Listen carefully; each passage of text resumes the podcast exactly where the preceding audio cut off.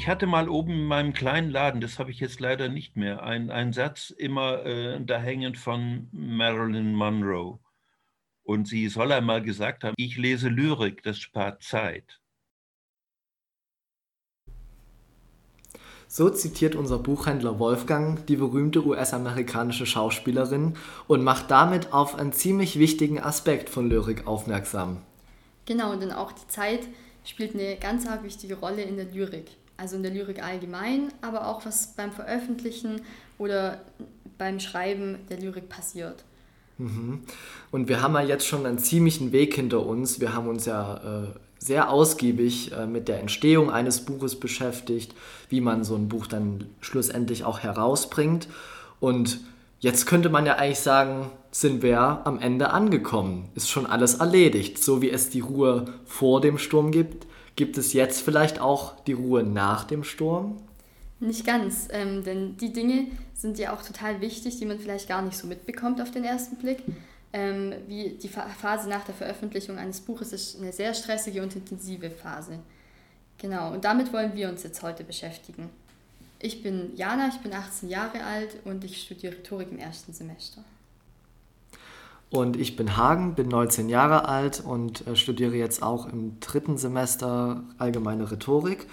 Und äh, ja, wir beide heißen euch herzlich willkommen zum äh, zur sechsten Folge des Podcastes vom Text zum Buch und äh, haben alle drei Gesprächspartner, also Nancy, Helge und Wolfgang, eingeladen, um mit ihnen darüber zu sprechen, womit sie sich nach der Veröffentlichung eines Buches beschäftigen.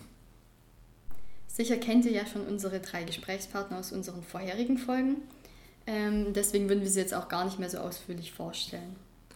Genau, und wir haben mit allen dreien nochmal separat gesprochen. Natürlich über Zoom muss man jetzt dazu sagen. Da hast du absolut recht, Jana. Das muss man wirklich mit äh, da, dazu erwähnen in diesen Zeiten. Und ähm, als erstes hat sich Nancy bei uns eingeloggt und am Anfang ähm, hat sich mir da vor allem die Frage gestellt, als wir sie schon einmal im Interview hatten. Ähm, wie man sich denn eigentlich fühlt nach so einer Buchveröffentlichung. Also ist das irgendwie vergleichbar mit dem Gefühl, wenn man jetzt eine Hausarbeit abgegeben hat? Nancy meinte dazu Folgendes.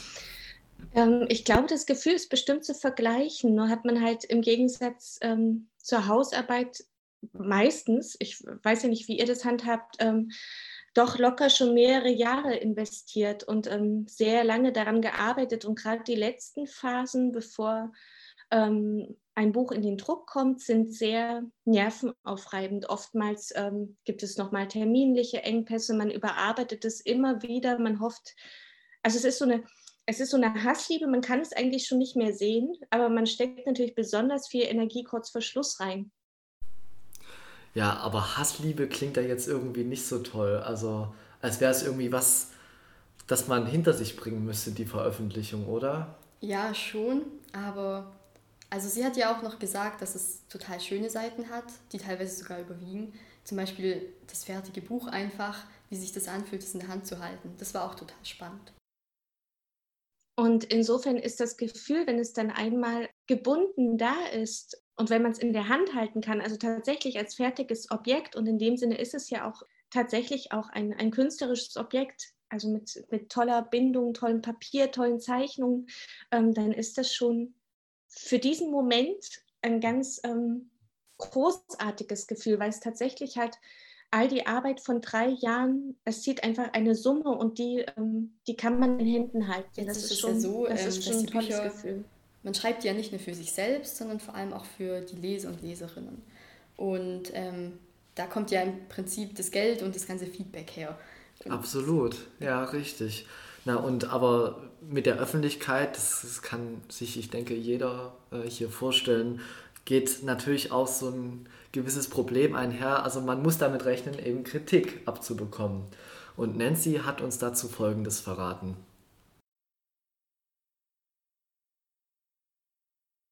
Also wenn es schon besprochen ist, dann freut man sich natürlich auch, wenn es kein Verriss ist, sagen wir es so.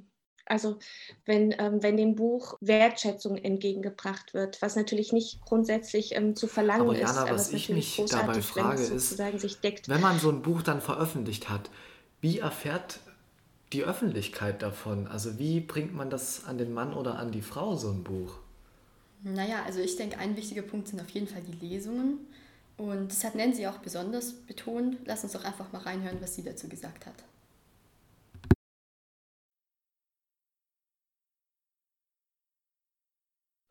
Davon leben wir. Also äh, wir, ich spreche jetzt auch wieder im Kollektiv für die Schar von LyrikerInnen, ähm, das ist eigentlich unser Hauptverdienst, ähm, Lesungen tatsächlich, weil die Auflagen in der Lyrik ähm, doch so klein sind und da ist jetzt völlig egal, ob es ein kleinerer Verlag oder ein mittlerer oder ein großer ist, die sind alle im Prinzip auf einem Level, was die Auflagenhöhe anbelangt und wir könnten quasi nicht ähm, davon überleben und deshalb müssen wir tatsächlich durch Lesungen überleben. Das ist unsere Hauptstrategie mehr oder minder. Nancy beschreibt das Ganze mit den Lesungen jetzt als so eine Art zweiseitigen Deal. Also es gibt Vorzüge, aber das Ganze hat auch so seinen gewissen Preis. Mhm. Ja, und sie hat besonders auch beobachtet, dass die Person des Autors, die Person der Autorin jetzt immer mehr ins Rampenlicht sozusagen rückt. Und dazu meinte sie Folgendes.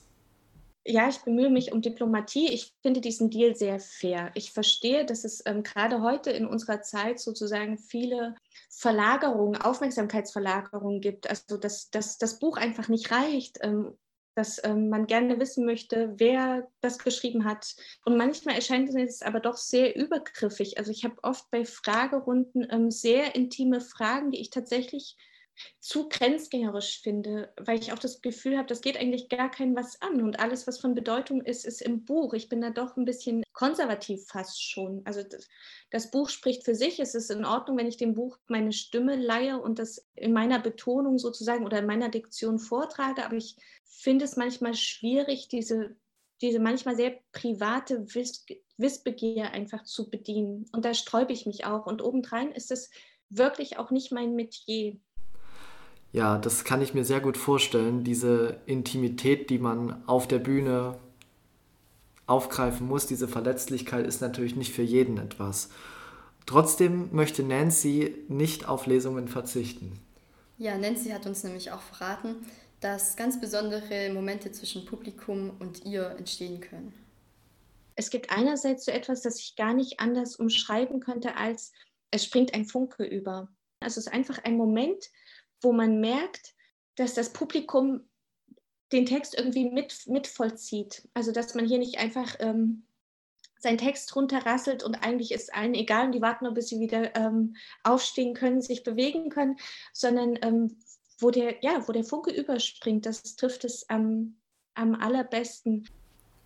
Wie läuft es jetzt aber eigentlich genau ab mit den Lesungen? Also wie lange bereitet man sich darauf vor und was macht man direkt vor der Lesung? Und hm. gibt es da eine Regel oder ist das unterschiedlich? Hm, das ist eine gute Frage, Jana. Also es, es gibt ja vor allem zwei Arten ähm, an VorleserInnen. Einmal gibt es die akribischen Vorbereiter, hat uns Nancy verraten. Also die, die sich sehr, sehr lange schon äh, auf die Lesung dann vorbereiten, die äh, sich Lesezeichen in Bücher stecken, äh, sich Markierungen an, an den Rand schreiben. Ähm, und äh, dann gibt es die zweite Gruppe, die das eher improvisiert macht. Also dazu gehört auch Nancy ähm, und sie versucht den Moment im Publikum zu finden. Also ich horche sowohl nach außen ähm, zum Publikum, soweit das gelingt, und ich horche aber auch nach innen, wonach mir ist. Also ich versuche das irgendwie immer intuitiv zu begreifen, also die räumliche Situation mich und dann wähle ich, wähle ich aus.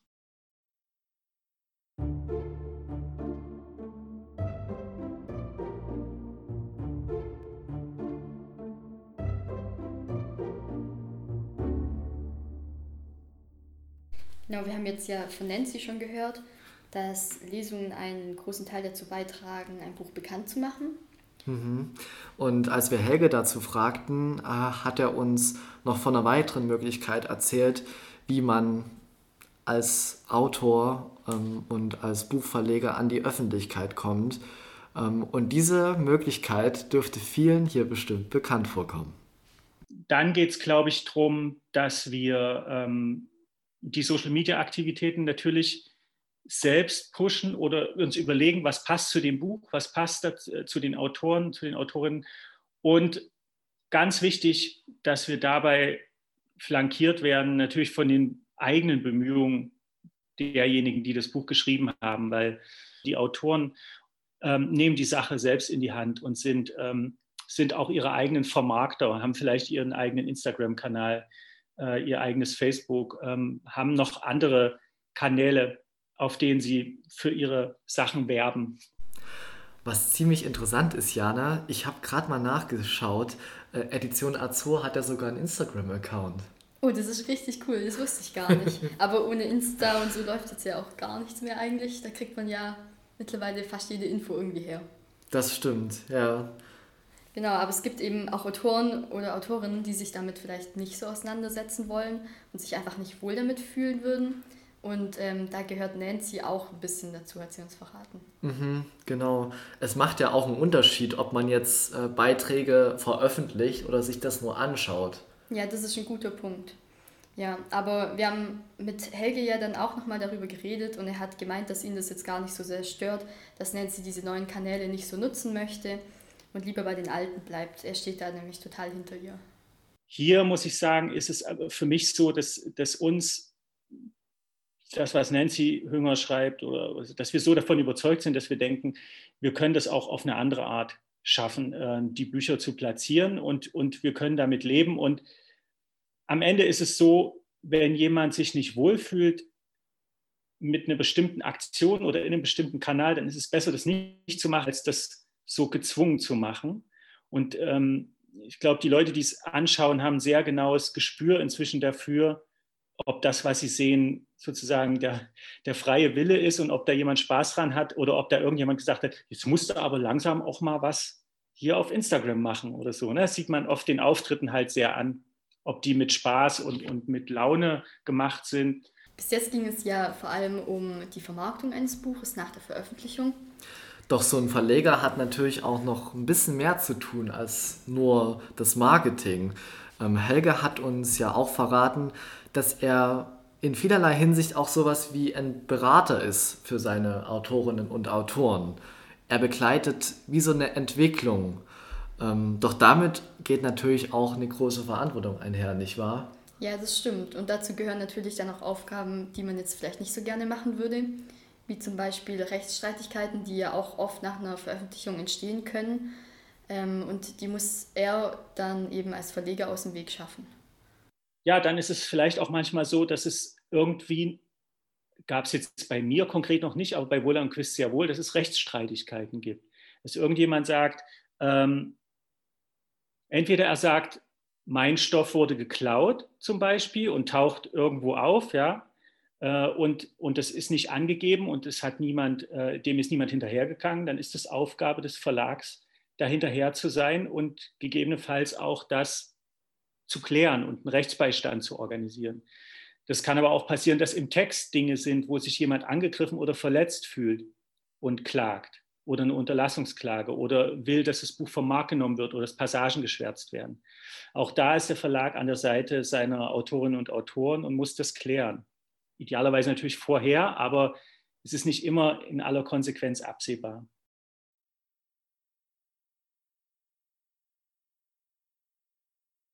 Aber es gibt natürlich nicht nur Rechtsstreitigkeiten, um die sich der Verleger eventuell kümmern muss, sondern auch allgemeine Aufgaben. Und Helge nennt dazu. Man muss die Autoren und ihre Bücher im Gespräch halten und ähm, im Gespräch halten und man muss sie auch lieferbar halten. Das heißt, ich muss auch eigentlich permanent gucken, wie viel, wie viel von der Auflage ist noch da. Wann müssen wir nachdrucken? Ähm, drucken wir überhaupt nach? Äh, bieten wir es vielleicht, wenn es ein Hardcover war, einem Taschenbuchverlag in Lizenz an? Ähm, bieten wir es Leuten, wollen wir eine Übersetzungslizenz verkaufen? Gibt es vielleicht im Ausland jemanden und wäre es nicht toll, wenn diese, wenn diese Autorin sich international auch etablieren könnte? Da hat er jetzt ja schon von ganz schön vielen Aufgaben erzählt, die auch ziemlich viel Verantwortung mit sich bringen, finde ich. Ähm, aber so wie er das gesagt hat, äh, scheint es für ihn jetzt ja kein größeres Problem zu sein, oder? Absolut. Ne? Er hat ja das äh, teilweise echt locker so mal dahin äh, gesagt und ähm, das war schon äh, sehr eindrucksvoll. Ähm, zum Abschluss unseres Gesprächs mit Helge haben wir ihn nochmal gefragt, so richtig mal Hand aufs Herz, wie man so schön sagen würde. Ähm, wann hat man es denn nun mal endlich realisiert, dass dieser Weg der Buchveröffentlichung vorbei ist und das Buch endlich draußen ist äh, in der Weltöffentlichkeit? Ich würde sagen, meistens ist es schon die Buchpremiere. Also meistens gibt es die eine Lesung, wo das erste Mal aus diesem fertigen Buch gelesen wird. Ähm, manchmal ist das einfach ein Termin, der schon länger feststeht, aber oft ist es was, was wir auch von uns aus einfach planen und sagen, hier ist jetzt die Buchpremiere. Und da kommen äh, ja, da kommt der Verlag, äh, das sind die Autoren, das sind meistens ein Haufen Freunde und da ist dann das Publikum, was wir natürlich zusätzlich akquirieren und das ist dann oft so ein sehr euphorischer Moment, weil man dann so richtig begreife, alle Beteiligten begreifen, so dieser Weg ist jetzt hier zu Ende, wir haben was geschafft, wir haben was zu feiern und jetzt können wir wir können unser Bestes geben, aber jetzt muss das Buch auch irgendwo seinen Weg finden und jetzt müssen wir, jetzt müssen wir einfach die Daumen drücken und es gibt, es gibt ja in diesem Bereich auch viele Dynamiken, die wir nicht beeinflussen können. Warum geht, der, warum geht das eine Buch durch die Decke und das andere nicht? Es hat nicht nur mit Qualität zu tun. Es, ist, äh, es bleibt schon auch eine esoterische Komponente, die man nicht so richtig auflösen kann. Und äh, verschieden, also ja, man kann es nur bedingt beeinflussen.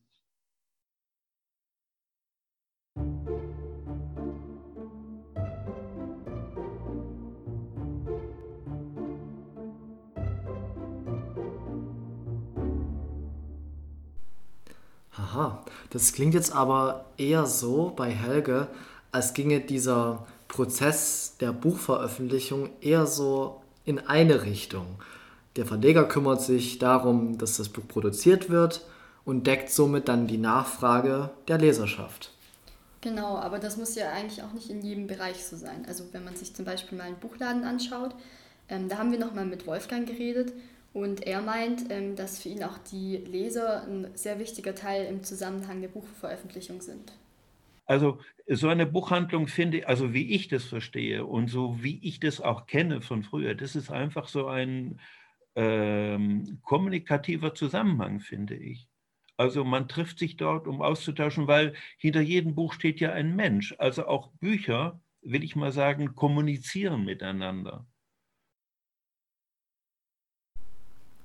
Hinter jedem Buch steht ein Mensch. Das hat er schön gesagt, der Wolfgang. Ähm, aber was er sicherlich auch bejahen würde, wäre, dass auch vor jedem Buch ein Mensch steht, oder? Ja, ich bin mir da ziemlich sicher. Und ähm, dass Wien jetzt ja so eine große Rolle spielt, ähm, mit seiner Kundschaft in so engen Kontakt zu sein, haben wir dann gefragt, wer denn überhaupt so zu ihm in den Laden kommt. Also das ist sehr, sehr breit. Da sind viele Akademiker auch dabei, aber äh, auch ganz, ganz andere. Also so aus der wirklich äh, äh, progressiven linken Szene, sogar aus der, aus der äh, Hausbesetzerszene hatte ich, äh, hatte ich Leute hier. Und ähm, das fand ich so, als ich das überlegte, fand ich das richtig cool, muss ich sagen, wie, wie ihr sagen würdet. Also ist eine, ich finde, ich habe eine sehr, sehr breite äh, Palette, die ich abdecke.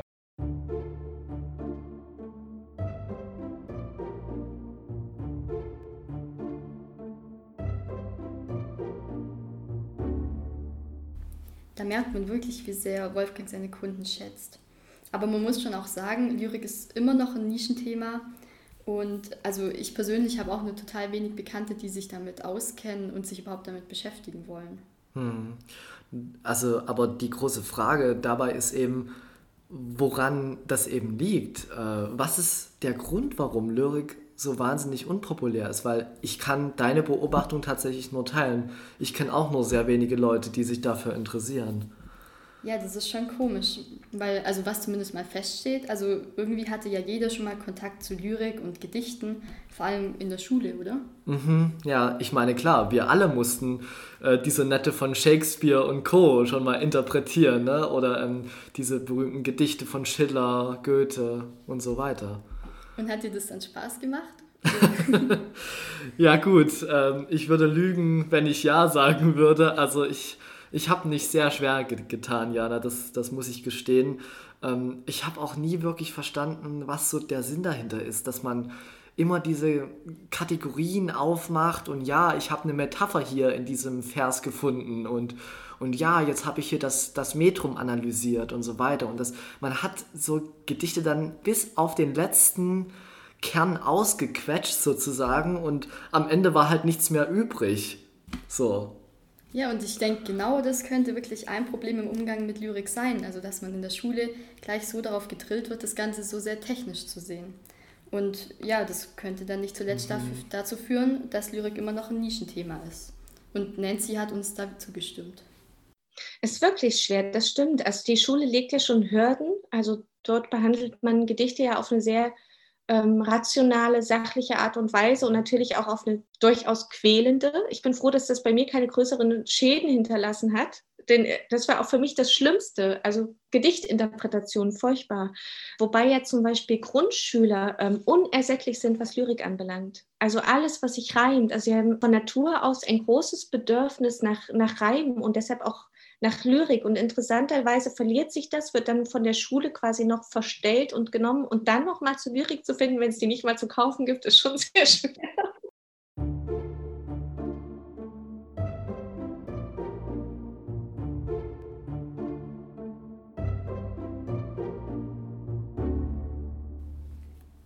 Ich finde, da macht Nancy einen ziemlich wichtigen Punkt. Und äh, wir haben ja auch noch mal mit Helge gesprochen. Ähm, ich denke, bei ihm muss man sagen, gerade weil er ja einen äh, Verlag betreibt mit Edition Azor, ein Verlag im Print, äh, das Lyrik veröffentlicht, ich denke, Helge gehört nicht unbedingt zu dem Durchschnittsverleger, oder Jana? Nee, da würde ich dir auf jeden Fall zustimmen. Hm, also das ist, äh, er macht das ja wirklich aus Überzeugung, das hat man ja auch gehört, ne? Also dass es ihm einfach wichtig ist, auch ein Buch und gewisse Themen in die Öffentlichkeit zu tragen. Jetzt mal abgesehen vom, vom Profit, den das Ganze bringt. Das sieht er eben nicht, nicht äh, vordergründig. Aber ich denke, man kann es halt auch anderen Verlagen nicht verübeln, dass sie halt eher den Profit im Auge haben, wenn sie ein Buch veröffentlichen. Genau, und als wir mit Wolfgang darüber geredet haben, hat er uns auch noch verraten, dass genauso kleine Buchläden sehr wichtig sind, ähm, besonders was Nischenthemen wie Lyrik angeht, ähm, dass sie im Vergleich zu jetzt großen Händlern wie Amazon da jetzt viel mehr auf die kleinen Brandbereiche eingehen können. Ich finde, dass auch so, so, so kleinere Läden zum Teil da sehr viel mehr machen können als diese großen, die sich wirklich nur nach dem Mainstream richten. Und äh, ob das noch so wirkliche Buchhandlungen sind, weiß ich nicht. Also ich finde, so ein, äh, ein wirklicher Buchladen hat auch was, was ganz Eigenes und Persönliches. Das ist auf jeden Fall ein schöner Gedanke, den Wolfgang da wieder geäußert hat. Aber ich glaube, man muss hier auch dazu sagen, dass das eben nur kleine Buchläden können. Einerseits dieses Potenzial von Lyrik entfalten. Ähm, aber kleine Buchläden haben leider an sich, dass sie halt nicht so zahlreich sind. Und gerade hier in Tübingen haben wir halt echt einen wahnsinnigen Vorteil, ein, praktisch ein Paradies äh, kleiner Buchläden, die eben solche Nischenthemen vertreten. Ne? Aber in anderen Städten ist das vielleicht nicht der Fall. Ja, das könnte man fast als so ein Merkmal unserer Zeit beschreiben, dass es einfach immer weniger kleine Buchläden mit kleinen Buchhändlern gibt, ähm, die sich auch noch wirklich intensiv mit ihren Kunden beschäftigen können. Und Helge hat uns noch auf ein anderes Merkmal hingewiesen, das auch Hoffnung macht. Wir leben in einer Zeit, die weggeht vom Schriftlichen und hin zum Mündlichen und, ähm, und die von der das Event und die Aura wichtig sind. Und ja, man hat jetzt auch erkannt, dass, dass man die Lust an der Sprache erlebt, dass man Rhythmus erlebt, Rhythmusgefühl ähm, oder merkt, dass fließende Übergänge zum Gesang gibt auch und zum Rap, dass das alles natürlich in der Wahrnehmung sehr viel mehr hilft als irgendeine blöde Besprechung in irgendeiner Zeitung, weil das, was man ohne Vorbildung, egal wie schlimm der Deutschunterricht in der Schule war, das kann man im besten Falle wirklich einfach spüren. Das ist es doch dann letztendlich, was Lyrik ausmacht. Also man kann die Verse und die Wörter kann man wirklich intensiv spüren. Und es ist ja auch so, dass wirklich jedes einzelne Wort, jeder einzelne Satz eine Bedeutung hat. Auch wenn es einfach nur ganz alleine dasteht. Mhm, ja, absolut. Also man, man liest dann manchmal so über Verse zwei, drei, viermal äh, drüber und überlegt dann, was könnte das bedeuten. Ähm, und so einzelne Worte gewinnen so stark an Bedeutung. Da hast du absolut recht, Jana. Da kann ich dir nur zustimmen.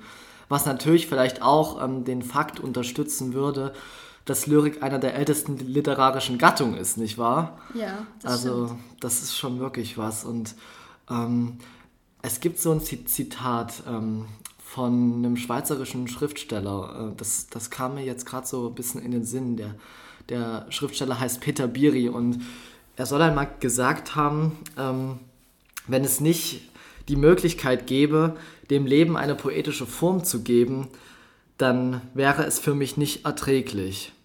Und ich finde, das ist halt so, so was, was wirklich an den Bedeutungskern von Lyrik vordringt. Ja, das beschreibt ja in gewissem Maßen auch irgendwie so was Natürliches an der Lyrik und dass es was ist, was wirklich jeder so ein bisschen in sich hat, wenn er sich dann auch öffnet. Und Nancy hat uns dann auch noch auf die Zeitlosigkeit hingewiesen, die in der Lyrik so innewohnt. Gute Poesie ist eigentlich, wo sie gelingt, äh, für die Ewigkeit gemacht. Zum Beispiel Hölderlins Hälfte des Lebens, das sich äh, über Generationen noch nicht erschöpfen, erschöpfen wird, also über Jahrhunderte nicht. Genauso ähm, wie wir heute noch mit Versen von äh, Sappho etwas anfangen können, die über 2000 Jahre alt sind und auch nur in kleinen, zarten Fragmenten erhalten geblieben sind, aber ähm, die noch heute unsere Gefühle ähm, zum Klingen bringen. Jetzt ist es aber auch so, dass Lyrik ja nicht statisch bleibt, sondern sich immer wieder neue Formen bilden, neue Gedanken entstehen. Und auch Wolfgang sieht es so. Und äh, ich finde auch, dass momentan es, es geschieht etwas. Es kommt so neue Lyrik aus den USA, kommt herüber und sowas. Und ähm, das ist zum Teil, ich weiß das von so einigen Bestellungen hier, das ist sie, Rupi Kaur heißt sie, glaube ich. Das ist so eine ganz lockere, das Buch ist auch schön gemacht mit Zeichnungen und sowas. Und, und das ist so ein bisschen cool. Und mir kommt das so vor wie so ein, ein Gegensprechen, also gegen etwas, was so normal geworden ist. Und da kann Lyrik sehr wohl eingreifen, finde ich, in, in, äh, in, in, in dieser Hinsicht. Das alles klingt jetzt ja wirklich so, als hätte Lyrik ein riesengroßes Potenzial, vor allem auch, um in der Gegenwart relevant zu sein. Leider ist dieses Potenzial aber scheinbar nicht für so viele Menschen sichtbar. Und es trauen sich wahrscheinlich auch nicht alle Leute, sich wirklich dann zur Lyrik zu bekennen und auch die Texte oder die Lyrik, die die schreiben, zu veröffentlichen, weil da gehört ja auch ganz schön viel dazu. Mhm. Ja, absolut. Es, es gehört einerseits der Mut dazu, eben herauszukommen und andererseits eben auch diese Ausdauer äh, aufzubringen, die ja Nancy, Helge und Wolfgang zwangsläufig haben müssen, eben weil sie eben ein Buch praktisch begleiten vom Anfang bis zum Ende. Aber ich meine, es liegt da auch ein intrinsischer Wert darin. Also wenn man dann einmal draußen ist in der Öffentlichkeit, wenn man sich getraut hat, so ein Buch zu veröffentlichen, also erstmal so ein Buch zu schreiben, das dann zu veröffentlichen und zu, zu teilen auch einfach mit der Welt, dann trägt man ja dazu bei, dass Lyrik überhaupt erstmal ähm, relevanter wird, eher gesehen wird, dass sie populärer wird. Und das kann ja dann im Endeffekt auch nur anderen helfen, die vielleicht auch schreiben und die sich vielleicht auch jetzt noch nicht trauen, äh, rauszukommen und so weiter. Also ich finde, es liegt ein großer Wert darin. Und unser Podcast zielt ja auch darauf ab, aufzuzeigen, wie eben der erste Gedanke eines Textes sich entwickeln kann, bis er eben als fertiges Buch dann im Regal steht. Und das ist natürlich äh, was, worauf man dann am Ende auch echt stolz sein kann. Deswegen hier nochmal wirklich an alle, die das hören und die vielleicht selber in sich irgendwie stille Poeten sind, ähm, heimlich Lyrik lesen oder auch wirklich einfach in ihrer Freizeit Gedichte schreiben. Ähm, versteckt euch nicht, sondern öffnet euch der Lyrik und zeigt es auch anderen, teilt es mit denen. Hm. Es, es lohnt sich auf jeden Fall und man kann sich auch mal so hinsetzen und, und, und einfach mal ein Gedicht lesen. Das hat, das hat sowas Wahrnehmbares einfach für die Gegenwart. Man kann dadurch eben Zeit anders spüren. Und da sind wir vielleicht auch wieder bei unserem Zitat von Marilyn Monroe, nicht wahr? Also, dass, dass man Lyrik liest, weil es einerseits Zeit spart, aber auch Zeit unglaublich intensiv erlebbar macht. Und von daher, ähm, wer sind wir, wenn wir unsere Zeit nicht so nutzen, ähm, wie sie eben genutzt werden sollte, nämlich in ihren vollsten Zügen?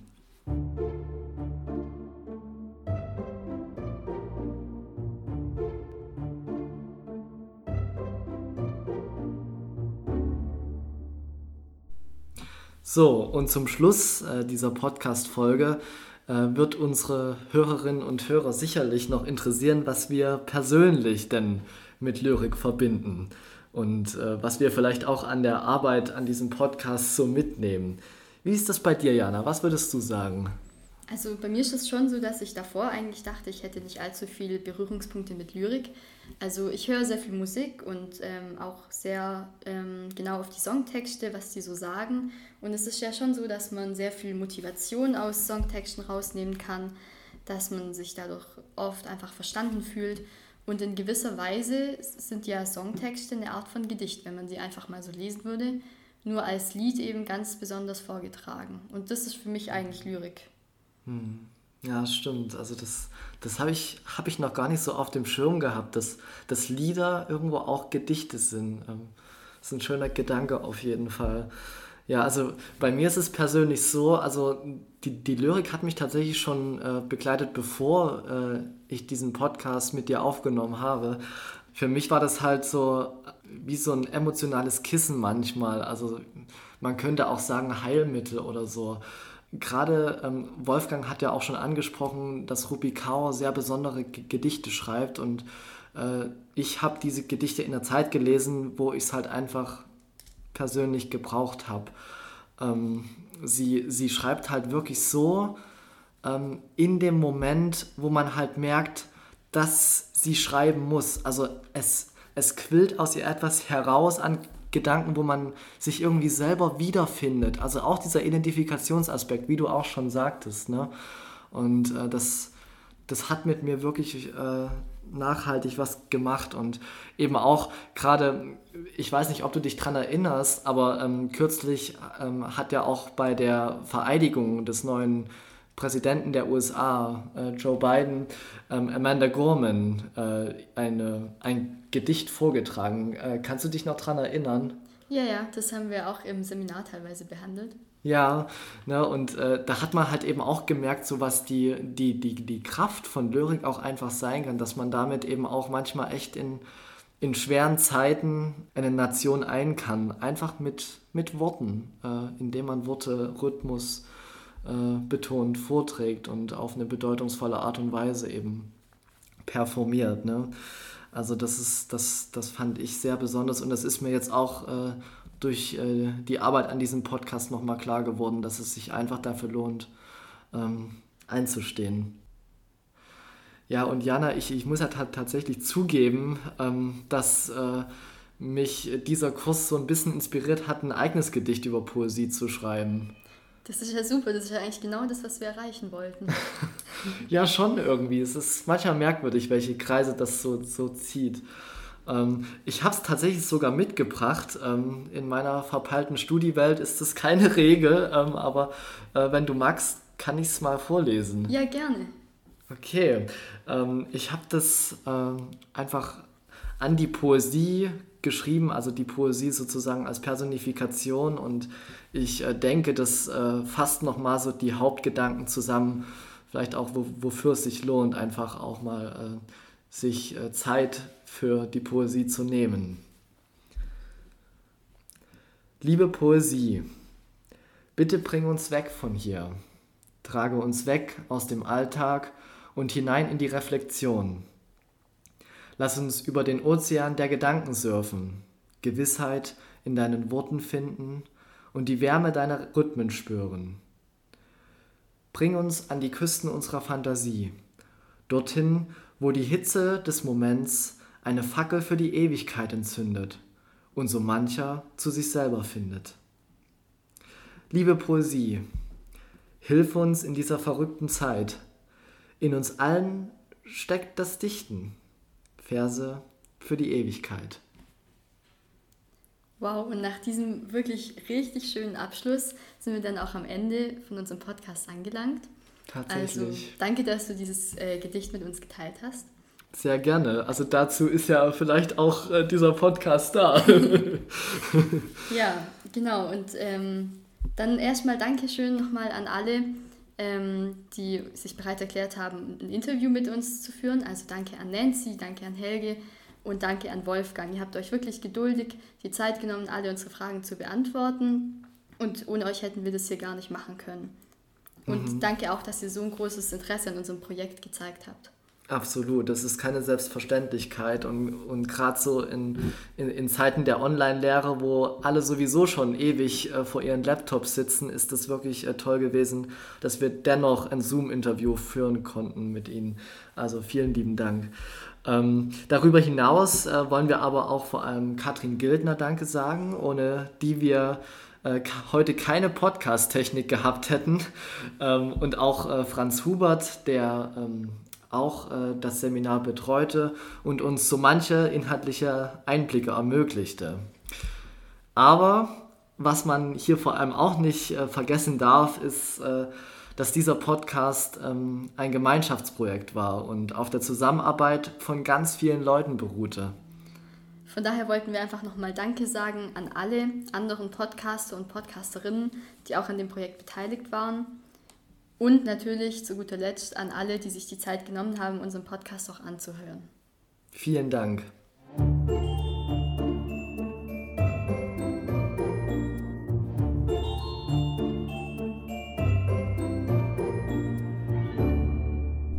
Der Podcast vom Text zum Buch ist ein Projekt der Universität Tübingen und wurde produziert von Studierenden im Rahmen einer Schlüsselqualifikation im Wintersemester 2020-2021.